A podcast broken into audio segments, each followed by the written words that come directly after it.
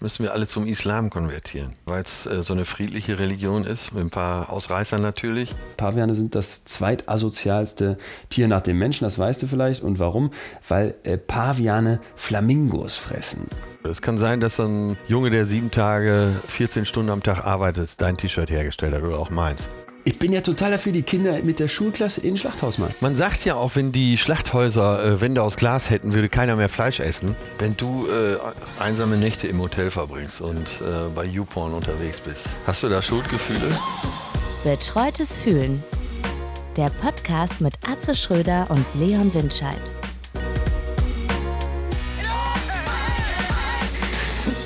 Ich muss dir was erzählen, wo ich unsicher war, ob ich das hier erzählen kann. Weil, Also ähm, mir kannst du doch nur wirklich, wirklich alles erzählen. Ja, aber in der Sorge, dass der ein oder andere Mensch mit einem äh, Gewissen zuhört und vielleicht auch bestimmte moralische Ansprüche hat, habe ich Sorge, dass, naja, äh, jedenfalls äh, hat diese Sache bei mir tatsächlich zu einem drastischen Schuldgefühl geführt, wo, wo es jetzt vielleicht nach einer Kleinigkeit klingt, aber Du hast auf meinem Parkplatz geparkt.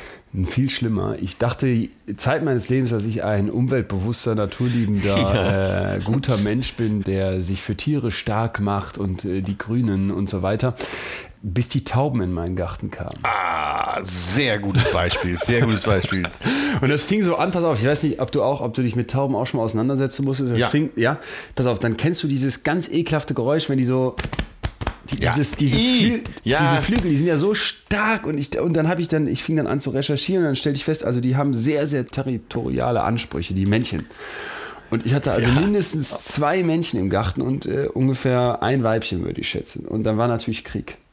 Und dann flatterten die da an diesem. Das ist wirklich das Schlimmste, das dieses ganz Flattern. ekelhaft. Und dieses Gurren. Und wenn du dich da einmal drauf eingeschossen hast und du wirst von diesem Gurren wach morgens, die fangen ganz früh an. Also ich war stinksauer auf die Tauben. Ich kann dir jegliche Schuld nehmen. Nee, warte, es wird ja noch schlimmer. Ah, ich habe okay. keine abgeschossen. Das habe ich dann gegoogelt. Ich habe es erst mit Plastikgraben versucht. Die stellst du dahin, da setzen die sich neben und kacken die voll und Du bist wirklich ein guter Mensch. fangen sonst an, die zu bumsen. Und äh, ich hatte schon ich hatte schon ein schlechtes Gewissen bei dem Plastikrahmen, weil ich dachte, als Umweltmensch jetzt hier so ein Plastikrahmen. Ja. Dann habe ich als nächstes, als das nicht half, solche Reflektoren bestellt, so sich im Wind drehende äh, silberne Ja. Teile. Half auch nicht. Dann habe ich, da stand im Internet, sollte man die mit Wasser beschießen, bin die mal rausgelaufen mit dem Schlauch und habe die angeschossen, dann flogen die kurz weg und kamen dann so süffisant zurück, als ich wieder drinnen saß. Und dann irgendwann habe ich den Ursprung allen Übels gefunden. Jetzt bin ich Ähm, gespannt, weil ich Ein brauche auch noch. Taubennest im Bambus. Ja, es ist das, klar, natürlich die Nester. Das weiß ich schon seit Jahren. Bei mir auf dem Grundstück äh, sind immer so, ah, das ist schon viele Tauben. 10, Ja. 10 bis 25 Tauben. So. Ich habe nur drei und pass auf, ich bin dann. Ach so, in ich dachte, die Schuppen- Geschichte wäre schon zu Nein, Ende. nein, nein. Jetzt, wird's ja, jetzt kommt die Schuld. Ich bin in den Schuppen gegangen, habe die Leiter geholt, bin hochgeklettert, habe sichergestellt, dass keine Küken in dem Nest sitzen, habe aber zwei Eier gefunden, habe dann meinen Besenstiel geholt und das Nest relativ rabiat aus diesem Bambus gehackt. Und in dem Moment kamen die Eltern wieder. Also Muttertaube flog rufend, kreisend, wahrscheinlich weinend über mir. Vatertaube saß da und musste sehen, wie ein deutlich größeres Raubtier sein Nester kaputt macht, sein Haus kaputt macht, seine Kinder noch, zum Glück noch nicht geboren. Das war so für mich der letzte, äh, letzte moralische Strohhalm. Äh, wie das da alles zerstört wird. Und das klingt jetzt vielleicht, ich weiß nicht, wie du das siehst, aber ich habe mich echt scheiße gefühlt danach. Schuldig. Ich kann dir jegliche Schuld nehmen, aus ganz vielen Gründen. Ich fange mal an. Ich habe soeben herrliches Rührei gegessen. Wunderbar. Mit Weißbrot. Ja. Oh, da hat das gut. Also, das sind ja auch Eier. Das ist ja auch dann ungeborenes Leben sozusagen. Ich habe auch viele Tauben bei mir auf dem Grundstück. Und ich weiß nicht, warum die immer noch wiederkommen. Ich meine auch, es wäre weniger geworden, dass sich das langsam rumspricht. Sämtliche Nester zerstört. Ich habe eine lange Stange. Entspricht ungefähr, also im wahrsten Sinne des Wortes. Und ich habe eine Stange, äh, die, mit der ich diese Nester wegmache. Und das ist so eine, mit der man normalerweise den Pool reinigt. So ein Netz unten ab. Ja, okay. Da gehe ich wirklich alle drei Tage die Bäume ab. Und äh, Scheiße, ich habe hab jetzt gedacht, ich muss mich jetzt in so einem Taubenprojekt engagieren, um mich, mich reinzuwaschen. Aber ich merke schon, es geht viel schlimmer. ja, und äh, jetzt fühlst du dich doch besser, oder? Ich dachte, muss ich zugeben, auch direkt an Eier, weil ich natürlich auch, ich esse am Wochenende gerne Ei. Ja, sag Also mal, habe ich dich so ein bisschen entlastet? Ähm, war es gelogen oder was? Nee, Nein, nein, nein. Nee, bedingt. Also bei so Schuldfragen bin ich ein ganz großer Feind davon, auf andere zu zeigen und sich damit damit reinzuwaschen. Also sagen wir mal jetzt mal anders, war nochmal kurz bei der Taube, war für mich so der Gedanke, ey, wer sagt denn eigentlich, dass das mein Garten ist? Die Taube war ja im Prinzip als Tier schon vorher da. Ich bin auf dem Lande aufgewachsen. Da Ja. sieht man die Dinger eher so etwas pragmatisch. Ich weiß noch, unser Nachbarbauer, mit dem habe ich mich mal auf dem Hof unterhalten und dann rannten da die Gänse rum und eine war so am, wie sagt man denn bei Gänsen? Quaken? Keine Ahnung, Am. Schnattern. Am Schnattern. Schnattern. Äh, war so am Schnattern, dass er die im Gespräch mit mir gepackt hat und der den Hals umgedreht hat. Wirklich, ich schwöre, dass es wahr ist. Ey, oh Gott. Ja, und äh, du kriegst halt, wenn du auf dem Lande aufwächst, so eine etwas andere Einstellung dazu. Hast du so richtig auf dem Bauernhof gewohnt? Nein, nicht auf dem Bauern, aber schon äh, ländlich. Äh, Und man hatte immer mit Bauern zu tun und, und hat da mitgeholfen und auch da Ferien gemacht und so weiter. Deswegen hat man eine Menge mitgekriegt. Ich habe jetzt ne, zum Thema Eier habe ich letztens gelesen und dann ist ja Nutztier, eine Gans kannst du ja auch als Nutztier haben, irgendwie Gänsefleisch oder eben Daunen daraus zu ziehen. Ge und das gegessen werden sie sowieso. Genau, und das Krasse ist bei mir dann dieses Thema Hühnereier eben gewesen, weil ich über die Taubeneier nachdachte. Äh, dann habe ich das einfach mal gegoogelt, weil ich mich so schlecht fühlte und, und dann festgestellt, 45 Millionen männliche Küken gehäckselt in Deutschland. Das ist irgendwie noch so bekannt, ne? aber ist ja eine ganz perverse Vorstellung. Irgendwie innerhalb von, von 47 Stunden oder sowas darfst du so ein geschlüpftes Küken vergasen oder häckseln.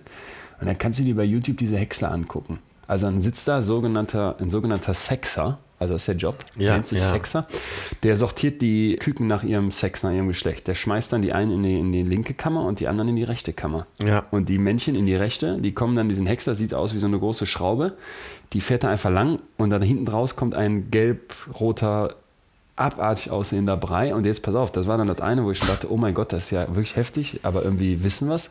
Und dann bei den Weibchen, das wusste ich nicht, die fahren dann weiter und kommen in so eine ganz absurde Maschine, wo die alle am Kopf kurz aufgehangen werden, entlang so einer Reihe und dann schießt ein Laser denen den Schnabel vorne ab.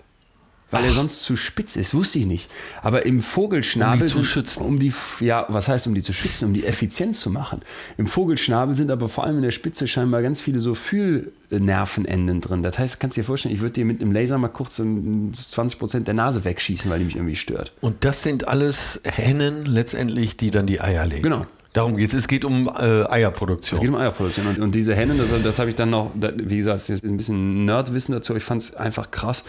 Es gibt irgendwie das sogenannte Bankiwa-Huhn aus Asien, freilaufendes Huhn. Das ist so das Urding von unseren Legehennen hier. Ja. Und das legt im Jahr 20 Eier. Ja, und damit Ja. sind wir beim Problem. Und so eine scheiß Henne legt heute 300 Eier im Jahr. Das muss ich ja mal reinziehen. Wer ist schlimmer? Der, der diese undankbare Ganz. Arbeit verrichtet? Also äh, die Küken zu trennen, äh, die Hennen entsprechend verstümmelt, damit sie viele Eier legen. Oder der Konsument der Eier? Äh. Wer, wer hat die größere Schuld? Ich würde jetzt sofort sagen, der Konsument. Ja. der Eier. Aber wenn es jetzt äh, mal dir einen Waffenhändler vorstellst, dann würdest du sagen, nee, der Waffenhändler ist das Problem. Der die Pistolen herstellt, der die, der die Handgranaten nach, weiß ich, nach Saudi-Arabien liefert, damit die da die Straßenschlachten niedermähen können. Da wird man doch sagen, der Waffenhändler ist der Schlimme. Man sagt immer, der Waffenhändler ist der Schlimme. Aber bei so Eiern würde ich sagen, nee, der das kauft, ist der Schlimme, was ja eigentlich absurd ist. Weil es müssen ja eigentlich immer beide eine Schuld haben. Nur Ja, jetzt dem Sexer einen. Vorwurf zu machen, der die Hühnchen sortiert, das fällt schwer. Ja, der ist ja auch nur Handlanger. Ist nur Handlanger. Ja, letztendlich. Wie sagte schon Dwight D. Eisenhower, Jetzt die Jagd nach dem Schuldigen ist die einfachste. Ja. Ja. Ja. Ja, man, ganz groß ist man doch da drin, immer auf die anderen zu zeigen. Ja, und wenn wir wie heute über Schuld reden, da muss man sich selber auch im Klaren darüber sein. Das ist so ein menschliches Urbedürfnis wahrscheinlich, so einen Schuldigen zu finden, zu bestimmen, weil dann stellvertretend für alle äh, nimmt er die Schuld von uns, weil der ist ja schuldiger. Ja. Und da ist was dran, ne? Wenn man Schuldigen sucht, dann man wird immer einen finden. Und nichts verbindet Menschen mehr als ein gemeinsamer Feind. Ja, man kann gibt wenig, zeigen. was mehr zusammenbringt als ein gemeinsamer Feind. Ja, ja, ja, wird ja im Sport häufig auch genutzt, im Leistungssport, dass man äh, sich gemeinsame Feinde sucht, um so ein Team zusammenzuschweißen. Ja, mir kommt das auch so ein bisschen vor, als wäre es ein Treibstoff. So in der Gesellschaft oder Ja? Treibstoff der Gesellschaft. Man muss ja immer einen Schuldigen haben. Jetzt Fachfrage, ich weiß gar nicht, ob man die beantworten kann. Es heißt immer, im Chinesischen gäbe es kein Wort für Schuld. Oh, weiß ich nicht. Ja, Interessant. Äh, was haben die dann? Habe ich auch nicht recherchiert. Naja, ich, in vielen Fällen, oder ich habe bis äh, vor kurzem tendenziell gedacht, es gibt gar keine Schuld. Es gibt ja, also wenn du nachforscht, gibt es ja immer Beweggründe für das, was Ja. derjenige getan hat. Also so, das Böse an sich gibt es ja kaum, oder? Auch in, äh, Also der Mörder zieht los, er schießt wen, schuld ist seine grausame Kindheit. ja, zum Beispiel. Deswegen Genau. kann, man den, kann man dem keine Schuld geben, sondern es gab einen rationalen Ja, Grund. und Ferdinand von Schirach eben mit seinen vielen Strafverteidigungsfällen sagt, doch, es ist absurd, es gibt eine Schuld. Also der äh, steht dem echt entgegen. Das Buch, was ich nochmal hier empfehlen kann, äh, Kaffee und Zigaretten, da beleuchtet er sein eigenes Leben. Sein Vater war ja, hat sich ja bei den Nazis sehr schuldig gemacht. Und es gibt eben eine Schuld. Natürlich gibt es eine Schuld. Äh, nur es gibt unterschiedliche Grade von Schuld. Es gibt eine Schuld, die man noch nachvollziehen kann. Es gibt eine Schuld, die, die wirklich boshaft ist. Aber ich weiß natürlich den psychologischen Unterbau nicht. Na, was ich dabei interessant finde, ist vielleicht mal die Unterscheidung zwischen Schuld und Scham. Weil das ist, glaube ich, was, was ganz entscheidend ist. Schäme ich mich für etwas oder werde ich schuldig gemacht für etwas? Fühle ich mich schuldig? Fühle ich mich schuldig? Fühle ich mich schuldig? Also es ist ja ein Unterschied, ob ich jetzt schuldig bin nach so einem Schirach, der vielleicht sagt, ich bin Strafverteidiger, gibt es ein Strafgesetzbuch, da drin steht, wenn du jemanden umgebracht hast, bist du des Mordes schuldig, wenn Kriterium, da gibt es ja diese Mordkriterien. So, fühle ich mich schuldig, das Schuldgefühl und äh, löst das Scham in mir aus? Ne? Also habe ich das Gefühl, dass ich anderen gegenüber damit schlecht dastehe? Das ist ja dann die sehr individuelle Seite daran. Das ist ja vielleicht das beste Beispiel. Wenn du jemanden umbringst im Affekt, ist es Totschlag. Ja. Wenn du diesen Mord planst und niedrige Beweggründe hast, Ja, Gier dann ist zum es Beispiel. Gier, dann ist es Mord. Ja, Und da haben wir ja schon eine unterschiedliche Schuld. ja. Aber nicht unbedingt unterschiedliche Schuldgefühle. Ne? Nee. Weil es wird Leute geben, gibt's, gibt's, gab es eine unglaublich interessante Studie, da sind Wissenschaftler hingegangen und haben sich ähm, die größten Verbrecher unserer Zeit genommen. Wer ist das? Äh, RTL. Ja, genau. So RTL. Und Ey, die haben dich reich gemacht. Kim Jong-un, um mal jetzt sofort große Namen zu Ja. nennen, kleinere Verbrecher Also man sind zum Beispiel die Gladbecker Geiselgangster. Ach so, okay, ja, die, die, die Entführung Wobei die wahrscheinlich nichts dafür können, weil sie so dumm sind. Nee, genau. Ich wollte auch auf die größten Verbrecher unserer Zeit aus, das sind äh, Investmentbanker. ja, ja, da geht es doch nur um Geld, oder? Da geht es nur um Geld. Ja, aber die machen ja sehr schlechte Dinge. Ja sehr schlechte Dinge. Wenn du überlegst, was du als Investmentbanker machst, worauf du setzen musst, dann kannst du zum Beispiel sagen, ich setze jetzt darauf, dass ich mit Weizen spekuliere. Ja, Mhm. das ist im Prinzip moralisch nicht zu vertreten. Es Ja. ist auch moralisch nicht zu vertreten, mit Wasser zu spekulieren und mit irgendwelchen Waffen oder nach meinem Verständnis auch an vielen Stellen mit Pharmazeutika. Aber das Interessante war, dass also Wissenschaftler hingegangen sind und in solchen tiefen Interviews diese Investmentbanker befragt haben. Hör mal, wie, wie siehst du das da, dein Verhalten? Ne? Ja. Und da zeigte sich dann, dass die im Prinzip so eine Art absolute Teflonschicht sich zulegen. Also das Phänomen wurde danach tatsächlich Teflonic Identity Maneuvering genannt. Also Teflon beschichtetes Manövrieren. Die haben sich so verhalten, die haben sich das so zurechtgewogen, muss ich sagen, dass deren gesamtes Verhalten für sie okay war, weil alles an denen abperlte. Also die waren sich keiner Schuld bewusst, Ja. weil die es einfach nicht an sich ranließen. Die trennten also komplett ihre Persönlichkeit, das, was sie als Identität ausmachte, von dem, was sie taten. Das sagen Waffenhändler ja auch. Äh, wenn wenn ich es nicht mache, macht es ein anderer. Genau. Ne? Früher sagte man, der hat die gekachelte Jacke an, da bleibt nichts kleben. Ja. Ja, ja, ja, wie willst du auch sonst so einen Job machen? Nur, es geht ja von bis. Ich bringe bring jetzt Genau, mal genau, es fängt viel kleiner an. Ja. Es fängt bei den Tauben an. weg mit den Tauben. Also Tauben sind das Böse. Ich habe die, äh, Tauben sind für mich Nazis. Hitler und Kim Jong-un in einer da müssen wir Person. wahrscheinlich verpiepen. Also, es gab Bob Geldorf. Ja. Hat äh, diese Live-Aid-Geschichte auf die Beine gestellt, äh, wo dann zum ersten Mal auf zwei Kontinenten, in Philadelphia und in London, äh, im Wembley-Stadion, und in Philadelphia, ich weiß nicht mehr, wie das Stadion hieß, die Stars gespielt haben. Unter anderem äh, hat Queen gespielt, dieses legendäre Queen-Konzert und, und, und. So, viel Geld verdient. Letztendlich, es ging um Darfur, äh, Hilfe in Darfur und so. Und eigentlich gegen den Hunger.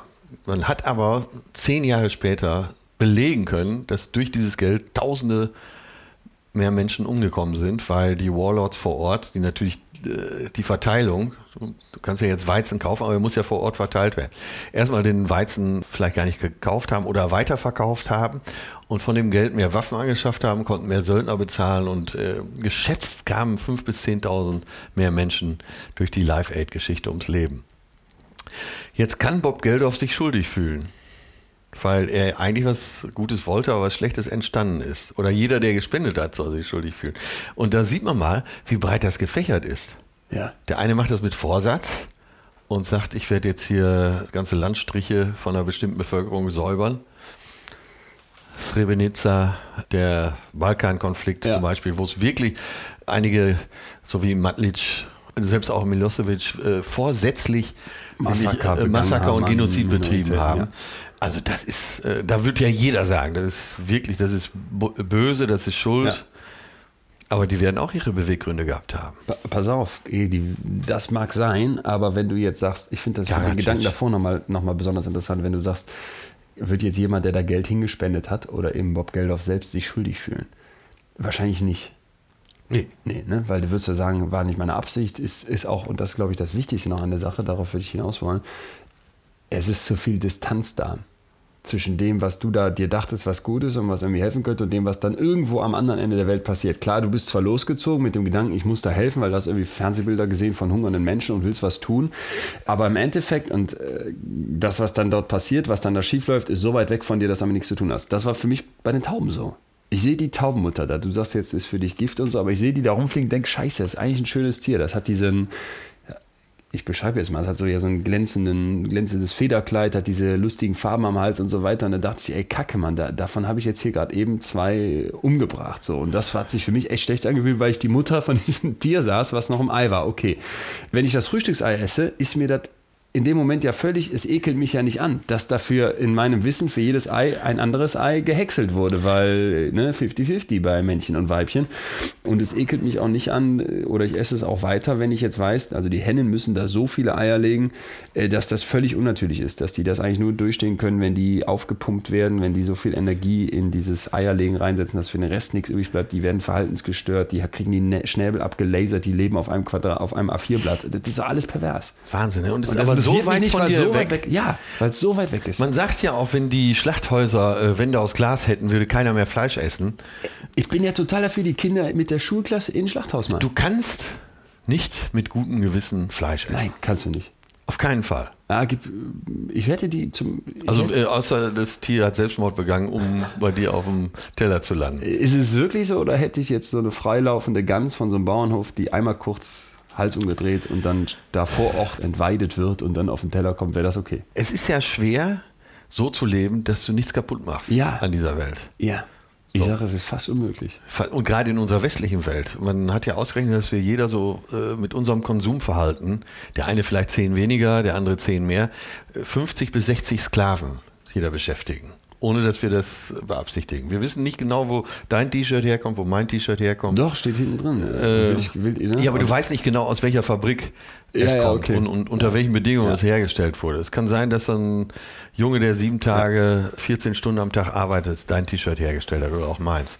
Wir wissen es eben nicht und wir beschäftigen uns nicht damit. Und das ist ja genau das Beispiel, was du sagst. Du bist bei dem Ei, das du isst, so weit weg vom Produzenten, dass du dir keine Gedanken darüber Und machst. befreit mich das von Schuld? Also ich habe eben Rührei gegessen, du laberst mich hier gerade in die Schuld. Ja. Ja. Du wolltest mich von den Tauben aus der Schuld rauslabern, dass die mir Ja, Tauben gelungen, sind aber- Ungeziefer. das ist eine Sache. Haken hinter die Tauben. Ja. Aber bei den T-Shirts, sag ich, muss ich mich schon aktiv dafür. Wenn ich jetzt hier an mir runter gucke, würde ich sagen, ich bin ja gegen, gegen Sklaventum, ich bin ja gegen Ausbeutung, ich bin ja gegen Umweltverschmutzung, ich bin ja natürlich gegen Kinderarbeit. Das widerspricht alles meinen Werten. Ne? Wenn jetzt morgen ich mitbekommen würde, dass hier im, im Dorf Münster irgendwie ein Nachbarsvater sein Kind morgens in eine Fabrik schicken würde, um Jeans zu färben, dann würde ich auf die Barrikaden gehen. Dann würde ich sagen, was kann ich tun, Vater, damit du da, damit das nicht sein muss. Ne? Die Jeans würde ich nie kaufen. So, wenn das, wenn jetzt Selbst meine Jeans hier Völkerball. aber. Wenn was? Selbst Völkerball.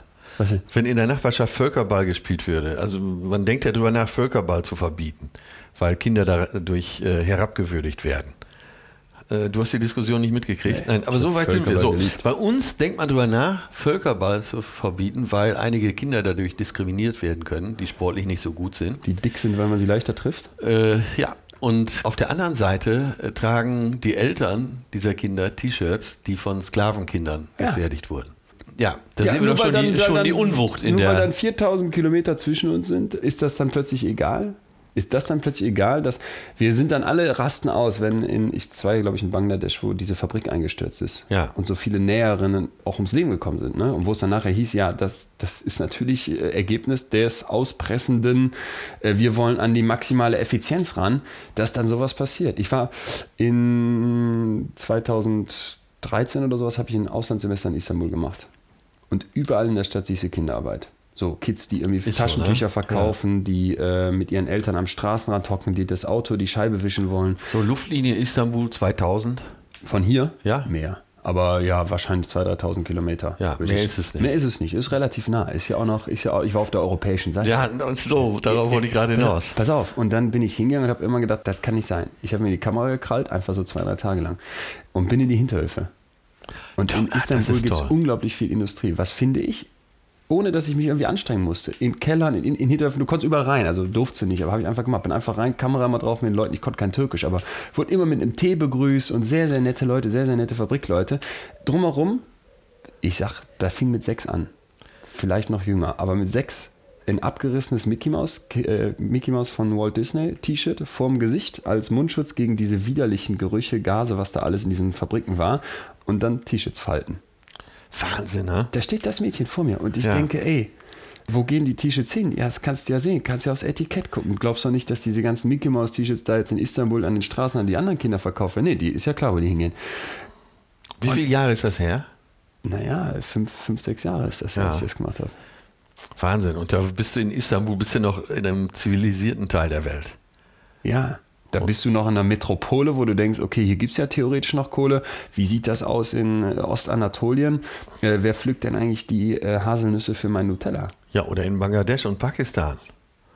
Und obwohl ich bei all diesen Sachen das weiß und in dem Fall ja jetzt auch ganz konkret gesehen habe, ich habe ja da gewohnt, ich habe dann auch gesagt, ich will das sehen, ich will mich davon nicht verschließen, ich gehe los. Ich habe dann eine, äh, eine Ausstellung in Solingen gemacht äh, mit einem türkischen äh, Kulturverein zusammen, war Stark. großartig, Stark. dass die das unterstützt haben, weil natürlich Erdogan will sowas nicht sehen. Ne? Und die haben gesagt, nee, sind wir explizit dabei. Dann haben wir da die Rahmen aufgehangen und alles und diese Bilder gezeigt. Und Fazit für mich war, keine, keiner von diesen Eltern, die in diesen Fabriken da war, irgendwie, dass sie das gerne machen würden dass die sagen, ich finde das super, dass mein Kind hier steht und T-Shirts faltet. Oder die Ja. haben auch noch krassere Sachen gemacht, die haben riesen Karren geschleppt und ne, also Aber die wirklich, kämpfen ums Überleben. die, die haben keine Wahl. Die haben keine Wahl. Ich Ja. wiederum hier, wenn ich mir überlege, dass du bei Primark, glaube ich, äh, Klamotten auch nach Kilo kaufen kannst oder eine Jeans für 9 Euro. Und das denke ich immer so, dieser Zeig nach unten. Ich habe jetzt eine abgeschnittene, äh, glaube ich, Levis Jeans an oder irgendwie eine, eine Jeans, die vielleicht 60 Euro kostet oder 90 Euro. Das ist ja kein Deut besser.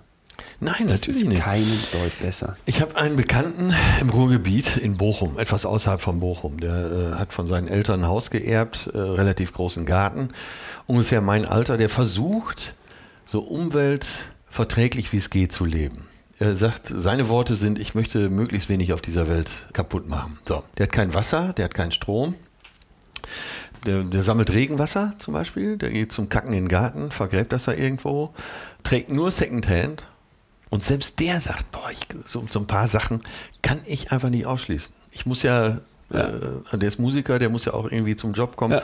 Da fährt er mit anderen mit oder mit, mit öffentlichen Verkehrsmitteln. Aber selbst das belastet ja die Umwelt. Ne? Und selbst, der, selbst den könnte man noch auf 20 Sklaven wahrscheinlich runterrechnen.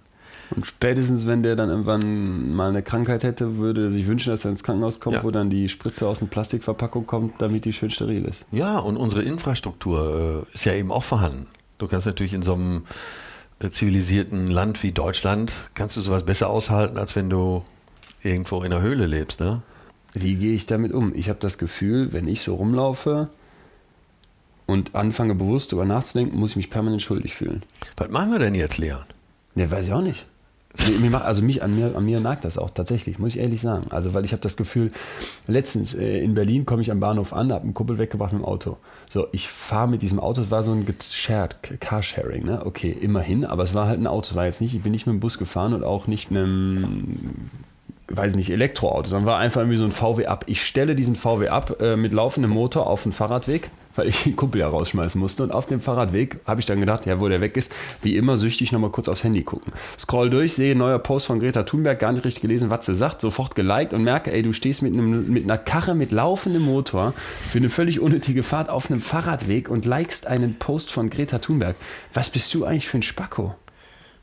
Ja, das sind so Momente, wo ich wirklich immer wieder dann anfange, mir so diese ganz grundlegenden Fragen zu stellen. Ey, hör mal, was, was, wie kannst du das rechtfertigen vor dir? Und dann kommt für mich eigentlich immer das Fazit, entweder du redest dir das irgendwie schön, indem du da versuchst, nicht dran zu denken, oder du sagst, ach ja, die Veganer, die übertreiben es ja aus. Es gibt ja diese ganzen total erbärmlichen Veganer-Witze. Ne? Aber der, ja. der Precht, der, der Philosoph, sagt völlig zu Recht aus meiner Sicht, die Veganer haben recht. Ja. Also ich lebe nicht vegan, aber mir ist völlig klar, so ein Ei morgens zu essen ist scheiße. Und noch beschissener ist jetzt irgendwie sich so eine kleine Bratwurst auf den Grill zu schmeißen und zu sagen, äh, ist mir egal, wie die Schweine behandelt werden, ist mir egal, wie die leben. Und, und entweder ich verschließe mich vor dem, also das, das macht mich so fertig, weil ich die ganze Zeit das Gefühl habe, ich muss in einer, ich muss mir eine Blase aufpusten, was in Münster super einfach geht, weil hier ist alles sauber, hier ist alles schicki, ne? hier haben hohes Einkommen, ja. tolle Stadt, gerade so diese Größe, dass du noch nicht diese Großstadtprobleme hast und ja, die Grünen haben hier äh, sehr viele Sitze im Rat. Ähm, geringste AfD. Geringste AfD. Na, aber klar, die Grünen spreche ich extra an, weil, weil da ja eher der Anspruch noch ist, möglichst wenig kaputt zu ja. machen äh, von unserer Umwelt. Ja, und was können wir tun? Wir können auf jeden Fall reduzieren. Und ich finde ja Vorträge von Brecht in der Richtung sehr aufschlussreich. Absolut. Total. Man findet da so viele Impulse. Äh finde persönlich sehr unsympathisch irgendwie, aber was der sagt, finde ich echt gut kommt nicht so an mich ran. Ich habe immer das Gefühl, da kommt der. Ja, der ist aber privat ein Teufelskerl, ne? Echt? Ja. Hast du ihn mal getroffen? Ja, und ein fotografisches Gedächtnis. Echt? Wahnsinn. Ja, schlauer Kerl, wirklich. Nee, das außer Frage. Schlau total. Ich hatte immer das Gefühl, dass er so unnahbar ist und so ein bisschen nee, von oben herab. Gar nicht. Nee. Ach super, das beruhigt mich. Ja, ja, auch sehr Texte kontaktfreudig, sehr äh, locker. Ja. Ich glaube, wir, es geht darum zu reduzieren. Wenn wir, sobald du auf dieser Erde lebst und äh, selbst wenn wir noch Steinzeitverhältnisse hätten, müssten wir ja irgendwie überleben. Tja, da, ist, wir können nie 100% erreichen. Schuld wirst du immer sein. Also wenn diese Erde jetzt nicht äh, 7 Milliarden Menschen hätte oder 7,5 Milliarden mittlerweile, sondern eine Milliarde, dann würden wir vielleicht gar nicht über sowas reden. Nee, glaube ich auch. Klar. Ja, und das Problem mal, da. Mal, mal kurz Gedankenkino, das heißt ja bis 2050 sollen wir irgendwie 20 Milliarden Menschen oder sowas sein. Hast du mal eine Vorstellung? Mal, ja, mal kurz. Ja, mal ich kurz beschäftige mich ja sehr viel mit Afrika und die Bevölkerungsexplosion allein in Afrika, die wird so sein, dass äh, die, natürlich kommen die zu uns. Es geht nicht anders. Es wird absolut nicht anders Würde gehen. ich auch machen. Ja, natürlich. So, da sind wir beim nächsten Thema schuld. Können wir mit ansehen, wie äh, Menschen im Mittelmeer ertrinken, die versuchen, zu besseren äh, Lebensbedingungen zu kommen? Nein. Können wir das leisten, dass hier noch äh, statt 80 Millionen Bundesbürger 200 Millionen Afrikaner dazukommen? Wahrscheinlich nicht. Aber, Aber keiner redet von 200 Millionen. Nein, keiner redet von, das Problem wird weggedrängt das Problem wird jetzt gerade gelöst, indem du in der Türkei Camps aufmachst, die äh, an, an gefängnisartige Zustände rankommen und sagst, kommt nicht rüber. Ja, aber irgendwann werden so viele sein und der Druck so groß, da kannst du nichts mehr dagegen Lass tun. mal noch zwei Grad wärmer in der Sahelzone werden, auf Dauer, was machst du dann? Ja, und was die kommen auf jeden Fall. Und ich als Christ sage ganz klar, äh, liebe deinen Nächsten, helfen müssen wir auf jeden Fall. Und dann gehen wir halt zusammen unter. Aber besser noch ein paar Jahre zusammen gut leben, als äh, Menschen nicht zu helfen. Wahrscheinlich wird dir keiner widersprechen. Oder ganz wenige. Die, die widersprechen würden, müssten jetzt so AfD-Ultras sein. Aber ich schätze, selbst von der AfD-Fraktion wird sich ja keiner hinstellen und sagen, lasst uns mal Leute in Afrika sterben. Das würden die nicht öffentlich sagen. Es gibt da Leute, die das denken, aber das würden die nicht öffentlich sagen. Trotz, ja. Trotzdem, du, du und ich, wie wir hier sitzen, wissen ganz genau, wir könnten ja. jetzt morgen hingehen und einen bestimmten Prozentsatz unseres Vermögens, unseres Einkommens, unseres wie auch immer, unserer Werte nehmen, unseres, was wir in Geld umwandeln können, das irgendwo hinschicken und dann wüssten wir, da versackt ein bisschen in der Verwaltung der Welthungerhilfe oder wenn es an UNICEF geht, geht vielleicht ein bisschen was in Kanäle, wo es nicht hin soll, irgendwas geht ins Marketing. Äh, aber ein relativ großer Teil wird bei Menschen ankommen, die dann einfach sagen, okay, ich habe jetzt plötzlich einen Monat mehr zu trinken. Ja. Und überlebe dadurch. Ja. Da, das weiß ich ganz genau. Ich mache das aber nicht. Weißt du, wie ich meine? Ja, klar, wir legen uns natürlich auch Modelle zurecht, dass wenn wir anders investieren, wir viel mehr Menschen helfen können und so. Wenn wir selber stark bleiben, dieses berühmte Beispiel, ja. ne? du kannst nur jemandem helfen, wenn du dir erstmal selber geholfen hast. Ja, und trotzdem empfinden wir Schuld.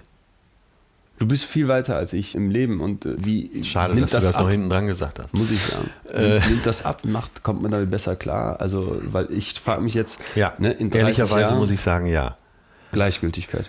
Ja, ja. ja, muss ich schon sagen. Äh, allein dadurch, dass ich natürlich jetzt irgendwann eher abtreten werde als du, denke ich, naja, mich betrifft es ja nicht mehr so sehr.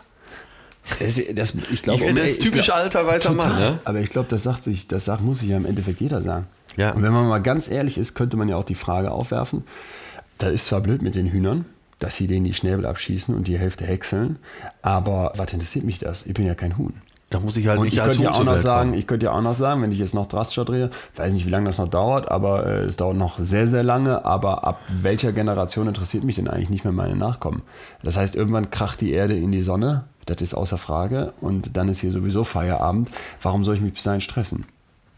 Ich habe das Gefühl, dass wir unbewusst die ganze Zeit in diesem Modus leben. Ja, und Äh, also- äh, um jetzt von uns beiden mal ein bisschen Schuld zu nehmen, auch von allen anderen, der Deal ist klar, du wirst geboren, um zu sterben. Das heißt, wir beide werden auch sterben. Lebend kommst du hier nicht raus. Todsicher. Wir kommen hier nicht lebend raus. Bei unserer Geburt wird ein Pfeil auf uns abgefeuert, der am Tag des Todes trifft. Und das macht es ja jetzt schon mal wieder philosophisch äh, mit der Schuld. Ist es einfach ein Denkmodell? Ist In es Schuld zu denken. ja, in Schuld zu denken. Haben wir diese Schuld gar nicht, weil wir so gebaut sind, dass alles um uns herum geboren wird, entsteht und auch wieder vergeht. Müssen wir das einfach akzeptieren? Also würdest du sagen, Da sind wir bei Darwin, um Himmels Willen. Wer jetzt eine Diskussion mit mir anfangen will, äh, lass es uns, ich, ich bin da auch nicht sattelfest äh, und auch nicht sicher, auf welche Seite ich mich da schlagen soll. Dann kann man natürlich auch irgendwann sagen, bestimmte Menschengruppen sind überflüssig, wobei, wovon ich weit entfernt bin oder es weit von mir weise. Aber letztendlich sind wir alle Ungeziefer. wie die Tauben. Nee, die Tauben, die sind wirklich absolut nutzlos. Also das ist wirklich, die gehören, das ist, das ist ein Nur- Fehler in der Nur Matrix. denke ich mir dann, okay, irgendwie gelingt unserem Hirn ja das zurechtzubiegen. Wir haben beim letzten Mal, als es darum ging, wie wir mit der Wahrheit umgehen, schon mal kurz über dieses Thema kognitive Dissonanz gesprochen, was ich, was ich sehr spannend finde, ne? weil wenn man sich wirklich das in seinem Kopf vorstellt, wie zwei Waagschalen, in der einen liegt das, wie du dich verhältst, in der anderen liegt das, wie du sein willst und das fängt an zu kippen, dann äh, fühlst du dich ungut und musst eben entweder dein Verhalten ändern oder deine Einstellung. Und ich habe an ganz vielen Stellen das Gefühl, hör mal, wenn ich jetzt keinen Bock habe, komplett vegan zu leben, ja, dann fange ich an, meine Einstellungen zurechtzubiegen, indem ich mich über die Veganer lustig mache. Es gibt ja diese ganzen, ganzen Veganer-Witze. Es gibt diese ganzen Leute, die sagen, ey, ich lass mir doch nichts vorschreiben. Ne? Da wird in Deutschland ein Mensch aus Eritrea in, auf offener Straße mit einer Knarre angeschossen. Er wurde nicht erschossen, aber mehrfach in den Bauch geschossen. Am, am selben Tag titelt die Bildzeitung, Kita schafft Schweinefleisch Ja, ab. ja, wo du dir ja. denkst, ey Leute, Ja, da, genau das habe ich, die äh, Headline habe ich gesehen und habe gedacht, ey, das könnt ihr nicht bringen. So oder Das so kann nicht und an so einem nicht Tag schon mal gar sein. nicht. Und heizt alles nur an und, und äh, vereinfacht alles nur, reiner Populismus. Und das nur, um eine Zeitung zu verkaufen. Das kann doch wirklich nicht wahr sein, oder? eigentlich nicht. Nee. Aber, so, aber so läuft's. Aber so ja. läuft's ja. Aber So gehen wir mal ja. zu dem Ja. Gefühl Schuld. Ja. Äh, Was passiert denn in unserem Kopf?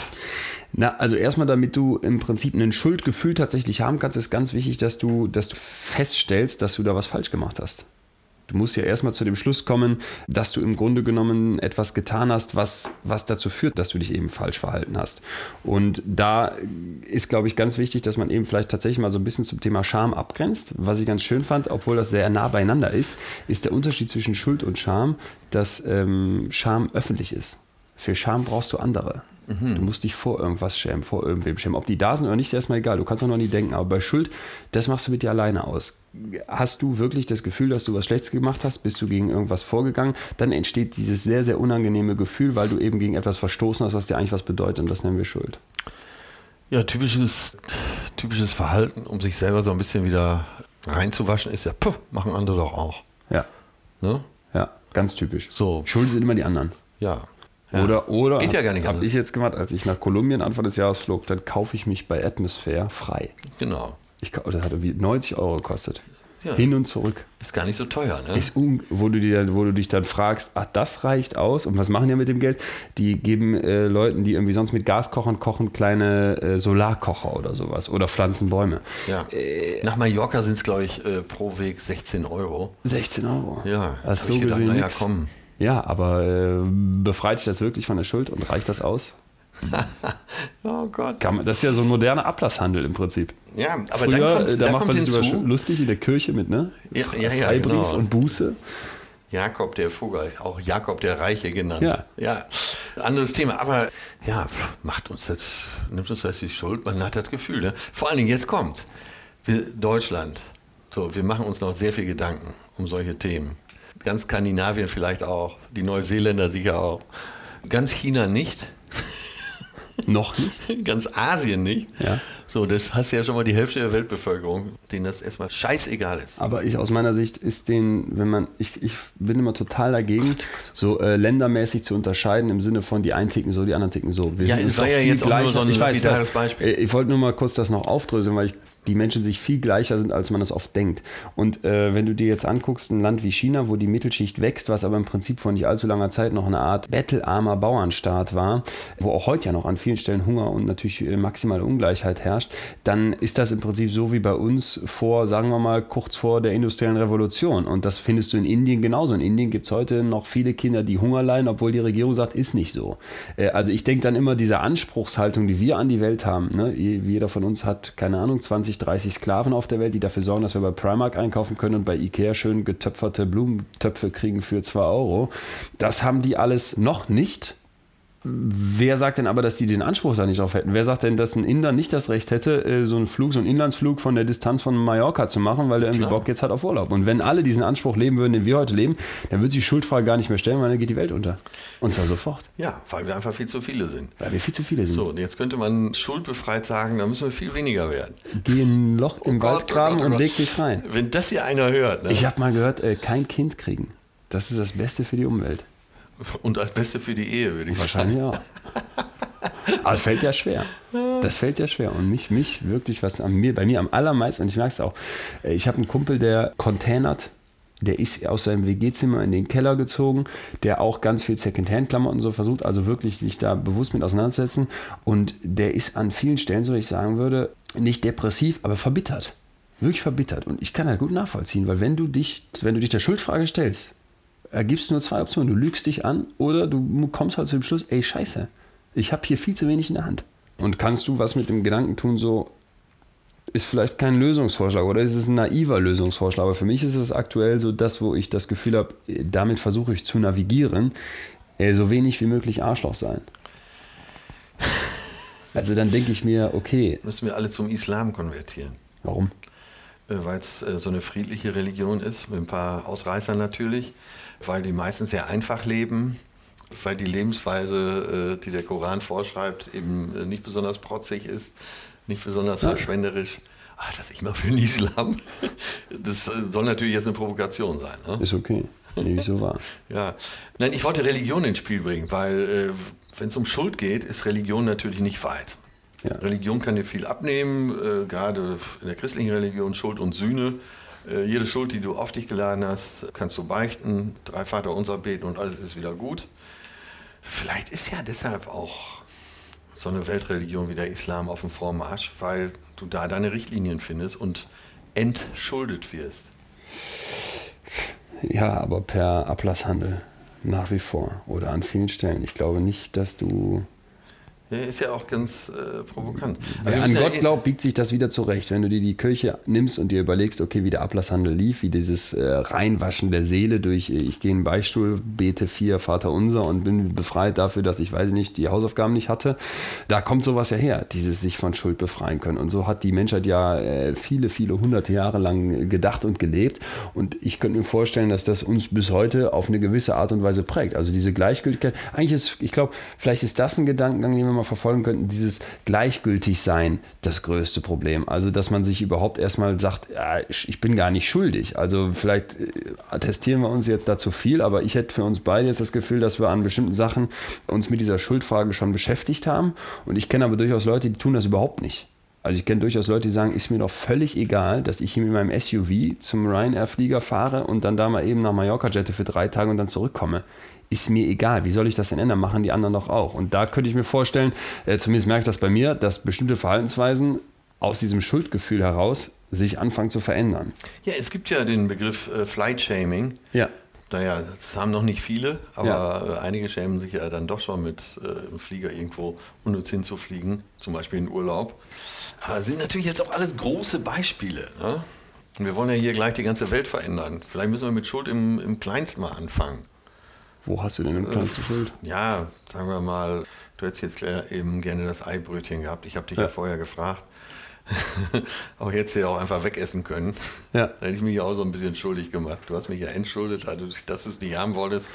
Ja, es geht ja, wir reden ja über Gefühle. Ne? Hier ist ja betreutes Fühlen. Wie sollen wir mit unserer Schuld umgehen? Auch im Kleinsten. Du hast äh, jemand was nicht erzählt, äh, das haben Ja. wir bei der Wahrheit. Du hast Ja. äh, äh, irgendein Gesetz gebrochen. Ja. Ja, Wie werde ich das los, wenn mich das so auffrisst? hast Marcel? dich vorgedrängelt. Ich glaube, das größte Problem ist, wenn ein Schuldgefühl dazu führt, dass das so überbordend ist und die ganze Zeit an einem zehrt. Weil im Prinzip ist ein, ist ein Schuldgefühl etwas, was dich ja die ganze Zeit an der Vergangenheit festhält. Da gab es immer was, du hast das gemacht oder du fühlst dich für irgendwas schuldig. Oft sind es ja äh, so im privaten Dinge, für die man sich irgendwie schlecht fühlt, die eigentlich objektiv betrachtet gar keine Schuld sind. Ja, wollte ich gerade sagen, jetzt Also kommt der irgendwie als- persönliche als Maßstab dazu. Genau, als zwölfjähriger Junge denkst du irgendwie an nackte Frauen und wenn du jetzt extrem katholisch aufgezogen wirst, fühlst du dich plötzlich schuldig. Ja. Und das ist ja was, wo man sagen würde, ey, Moment, das ist ein schlechtes Gefühl.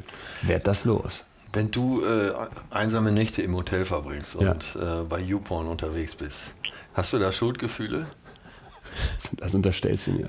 Nee, natürlich nicht, wem gegenüber. Ja, den Pornodarstellerinnen zum Beispiel. Ach so, da noch am ehesten. Ja, du kannst, siehst, aber man kann doch jede Situation, Ja. kann man doch auf Schuld ummünzen. Du kannst dich doch nur zum großen Teil eben von, gewissen, von gewisser Schuld befreien. Alle, die du mit äh, diesen Sachen, mit, auch mit den großen Dingen, mit Fliegen, mit Autofahren, mit äh, Fleischkonsum konfrontierst, sagen doch alle, naja, eigentlich müsste ich, bis auf wenige Ausnahmen, die du eben schon genannt hast, die sagen, ist mir doch scheißegal. Ne, da muss das Huhn eben nicht als Huhn geboren werden, Ja. sondern als Abflussrohr oder als Mensch. Wir sind nun mal die Krone der Schöpfung ne? und äh, der Größe, Größere frisst den Kleinen. Wir sitzen auf Darwins Affenfelsen ganz oben. Ja. Ist eben so. Ist so. Nehme ich so hin. Ich nehme das so hin. So Das funktioniert diese, die Welt. Das wäre diese Teflon-Mentalität von den Bankern so ein bisschen. Vielleicht, ist die Welt ja auch so. Im Sinne von? Im Sinne von, äh, die Großen fressen die Kleinen und das ist Natur. Oh, so ein Sozialdarwinismus. Ja, Oh, der, der Affenfelsen. äh, ich bin Das ist ein heftiges Thema. Ich bin mal nach Krabi geflogen. Krabi ist in Thailand. Ich bin Ja. deshalb dahin geflogen, weil ich auf so einen Tempel hoch wollte. Ich hatte irgendwo gesehen, ein sehr hochgelegener Tempel, 1300 Stufen, teilweise einen halben Meter hoch. So, Ja. Das war der Grund, dahin zu fliegen. Allein schon Verbrechen. Dem- aus dem Grund einfach mit dem Flieger über Bangkok. Ja. Ich kam aus Hongkong, war vorher in Seoul gewesen. Und nach Krabi. Ein, also alle, die Krabi jetzt auf dem, äh, auf dem Plan haben, bitte streichen. Krabi ist eine furchtbare Stadt. Das ist Thailand, glaube ich, am wenigsten Thailand. Es ist äh, laut, dreckig, versifft. Aber es gibt diesen Tempel da. Also morgens um halb sieben, weil da geht es noch einigermaßen von der Temperatur jetzt eben da hoch. Ich komme jetzt auf ganz was anderes, weil der Tempel da oben hat mich auch nicht entlastet. Aber äh, was nirgendwo stand, war, dass da so äh, Affen leben, Makaken leben da. Und die haben zum Beispiel kein Problem damit, dich im kompletten Rudel zu überfallen. Die beißen dich dann nicht, Gott sei Dank, obwohl sie untereinander extrem aggressiv Ja. sind und sich wirklich. Ich hatte auch Todesangst. Meine Perle noch mehr. Ich habe aber so getan, als wäre alles in Ordnung. Schatzi, die machen doch nichts. Ach, da kommt so ein ganzes Rudel So, dann. Und die kommen an und egal was du äh, bei dir trägst, äh, eine Wasserflasche oder eine Banane, passt natürlich am besten mal ab, die kommen daher, klettern an dir hoch, biegen dir die Finger weg und hauen mit der Wasserflasche ab. Wahnsinn. Ja, jetzt glaubt man nicht, dass die ein Schuldgefühl haben. Und die sind uns ja sehr nah. Ja. So, jetzt waren wir oben, diesen Tempel, ne, Blick über die Bucht von Krabi, alles wunderbar. Und dann mussten wir durch diese Affenherde wieder zurück. Und da äh, habe ich aber nochmal wieder drüber nachgedacht, dass, dass denen das alles scheißegal ist. Oder äh, meinen beiden Kötern. Denen ist auch alles scheißegal. Hauptsache, die kriegen was zu fressen. Ja. Jetzt kannst du sagen, dafür hat der liebe Gott uns das Uns Bewusstsein gegeben. gegeben. Da muss ich bei den Affen einhaken, weil ich finde es einen sehr schönen Gedanken, mal so den, den menschheitsgeschichtlichen Dreh zurückzumachen und sich zu fragen, wo kommen wir her? Weil da kommen wir her. Und im Prinzip steckt noch sehr viel von diesen Affen in uns drin. Wunderschöne Studie. Pass auf, Affenhorde in Kenia. Ja, und zwar Paviane. Und ich weiß nicht, ob du es wusstest, aber Paviane sind das äh, nach dem Menschen zweitasozialste Tier der Welt. Also die verprügeln sich, die leben in ganz strengen Hierarchien und es war mir nicht bewusst, bis ich dann mal das gegoogelt habe, Paviane, warum die so asozial sind. Und Antwort, die fressen Flamingos. Also, also wie Das asozial musst du sein, um so einen pinken. Und dann gibt es so BBC-Videos, wie dann so ein Pavian da lang rennt in Zeitlupe und dann springt der hoch und der Flamingo versucht noch wegzukommen, dann packt er den an den Füßen, reißt den runter, reißt ihm den Leib auf und fängt an, diese Eingeweide zu fressen. Fängt direkt an zu fressen. Frisst den und da merkst du, okay, Paviane sind echt asozial. So, und jetzt waren Forscher, Du frisst deine Tauben wenigstens nicht ich auf. fresse meine Tauben zumindest nicht auf. Und jetzt waren Forscher lange Zeit der Meinung, dass es eben in der Natur des Pavians liegen muss, asozial zu sein. Ja, also dass er irgendwie sich so verhält, wie er verhält. Bis folgendes passiert. Forschertruppe findet so eine Horde in Kenia in der Nähe einer Touristenregion. Was bringen Touristen überall mit hin? Fressen. Erst fressen und dann Müll. Was passiert also Was so ja für ungefähr? die auch fressen ist, was ne? für, genau, es entsteht zwei Kilometer von unserer Pavianhorde entfernt so eine wilde Müllhalde. Mhm. Und der Berg wird immer größer und die Paviane lieben den Müll noch mehr als Flamingos. Die stopfen sich voll da. Ja? Ja, allerdings, ganz wichtig, unsere Pavianhorde, es können nicht alle den Müll fressen, denn, jetzt kommt's, man muss zwei Sachen in Kauf nehmen. Erstens, man muss morgens los, denn der Trecker mit dem frischen Müll aus dieser Touristenunterkunft, der kommt immer um 9.30 Uhr. Und der Morgen ist aber der Moment, wo die Paviane normalerweise diesem sozialen Zusammenleben nachgehen. Irgendwie lausen, kraulen, besprechen, was der Tag so bringt. Das heißt, du musst asozial sein, wenn du da hinziehst äh, auf diesen Müllberg. So. Und der zweite Punkt ist, du musst bereit sein, dich zu kloppen. Weil natürlich herrscht der Krieg der Tiere. Ne? Äh, alle wollen an den Müll ran. Ich weiß nicht, was da noch für Tiere kommen, aber du musst echt bereit sein zu kämpfen als Pavian. Das hat den Effekt, dass von unserer Horde nicht alle losziehen, sondern nur eine Subgruppe und zwar die asozialsten Männchen. Also das heißt, unsere Horde teilt sich auf. Die, die bereit sind, sich zu kloppen und die Bock haben, auf das Sozialleben zu scheißen, die ziehen morgens los. Die asozialen Männchen gehen dahin, fressen sich monatelang voll, leben in Saus und Braus bis eines Morgens. Die haben auch die, best, äh, die besten Weibchen wahrscheinlich. Ja, die We- Weibchen bleiben aber zu Hause. Ja, ja, weil- Wahrscheinlich haben die auch die besten Weibchen. Jetzt Ja. kommt es zu einem fatalen Vorfall. Die Paviane riechen schon morgens 9.30 Uhr, dass irgendwas Geiles in der Luft liegt, das ist frische Steaks. Und was passiert ist, fällt tatsächlich eine tote Kuh von der Ladefläche vom Traktor. So, die stopfen sich voll und wissen nicht, dass die Kuh an Tuberkulose infiziert ist. Das heißt, diese asozialen Männchen aus unserer Horde verrecken. Was bleibt übrig? Ein paar Restmännchen, die nicht so assi waren, und die Weibchen. Und jetzt passiert ein extremer Kulturwandel in dieser Horde, nämlich die Hierarchie flacht ab, das Stresslevel geht runter. Vor allem die ganz unten in der Hackordnung blühen regelrecht auf. Und das Krasseste fand ich, als ich das gelesen habe, dass die Männchen, die übrig geblieben sind, anfangen, den Weibchen bei der Aufzucht der Jungen zu helfen. Also etwas, was man Das Was ist ja schon fast kannte. äh, Zivilisation. das ist ein kompletter Kulturwandel hin zur Zivilisation. Und jetzt äh, war das bei den Forschern so, dass die da unglaublich äh, Berichte drüber geschrieben haben, die Studien veröffentlicht haben. Neuheit, interessant, war aber ja ein bisschen erwartbar. Und jetzt fahren die weg und kommen zehn Jahre später wieder. Und die Horde besteht aus neuen Tieren. Die Alten sind gestorben, die Männchen sind neu dazugekommen, weil der Pavian muss in der Pubertät die Horde wechseln. So, und jetzt kommt der Clou. Man ging jetzt davon aus, weil es ja in der Natur vom Pavian liegt, sich asozial zu verhalten, dass diese Horde auch wieder asozial ist.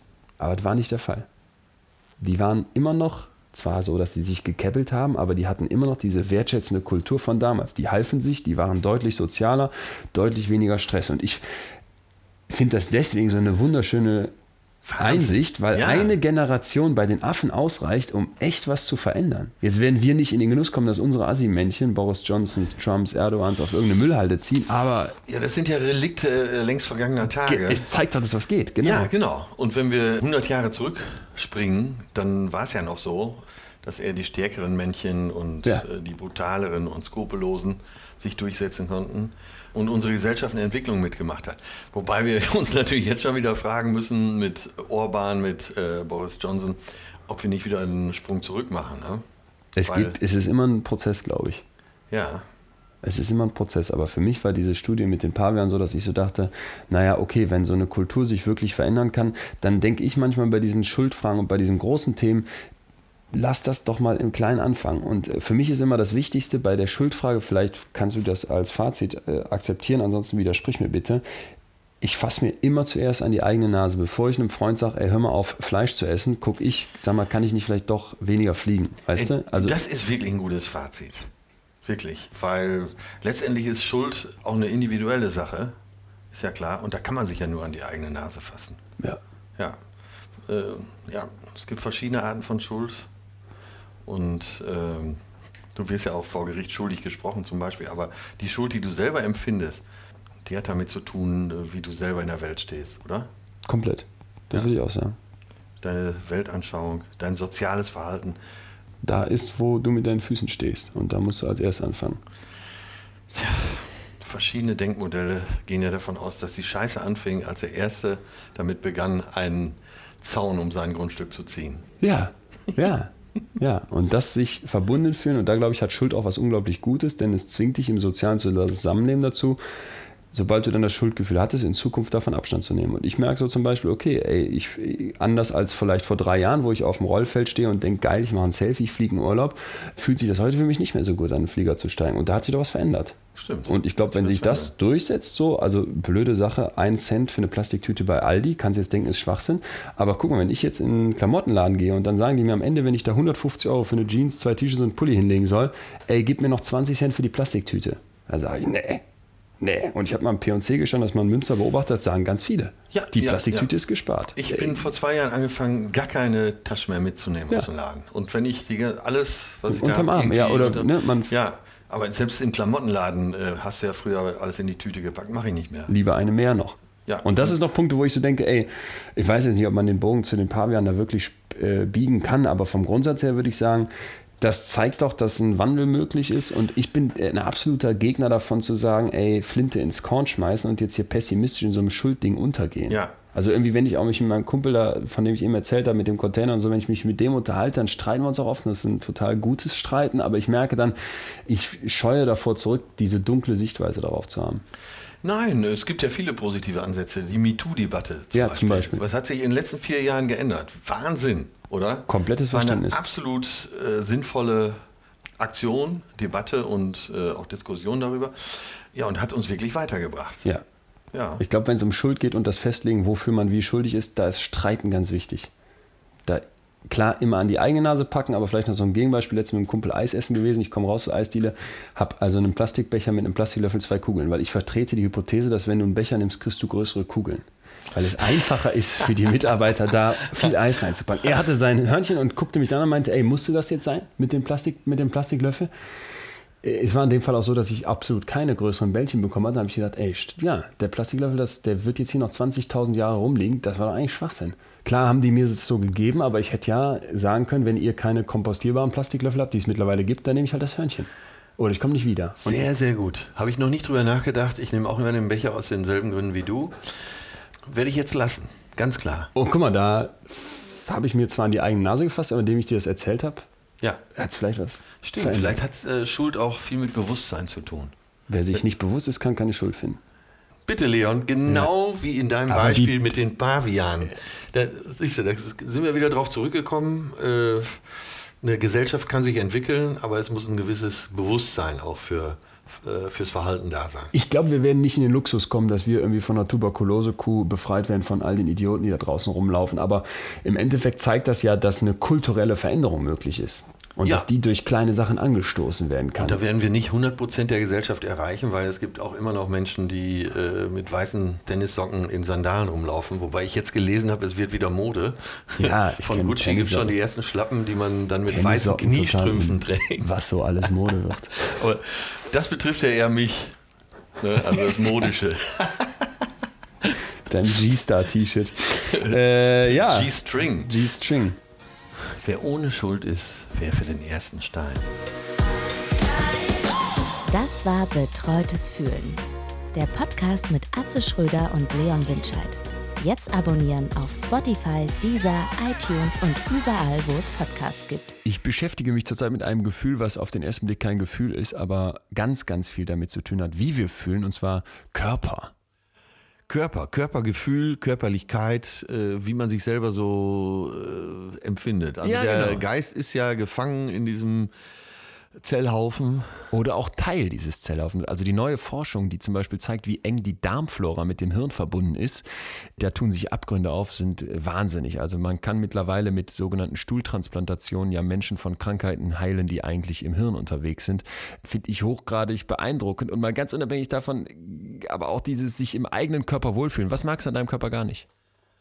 Ach, da weiß ich eigentlich nichts. Ach, hör auf. äh, Ich bin doch insgesamt sehr schön. Äh, ja, mein Überbiss, dass ich manchmal mit Freddie Mercury verwechselt werde, das passt mir nicht. Aber Der Rest ist. äh, der Rest ist nahezu perfekt. Gibt ja. viele Menschen, die hätten gern volleres Haar oder weniger Haare am Rücken und Nee, äh, aber wirklich, Zellulite nicht. wenn du mich nackt sehen würdest, eines Tages, würdest du auch zum Schluss kommen, hier stimmt einfach alles. Wahnsinn, okay. Ja. Körper. Es gibt ja viele, die fühlen sich unwohl in ihrer Haut. Was wir von dir lernen können, dann eben nächste Woche. Ja, mein Körper ist mein Tempel.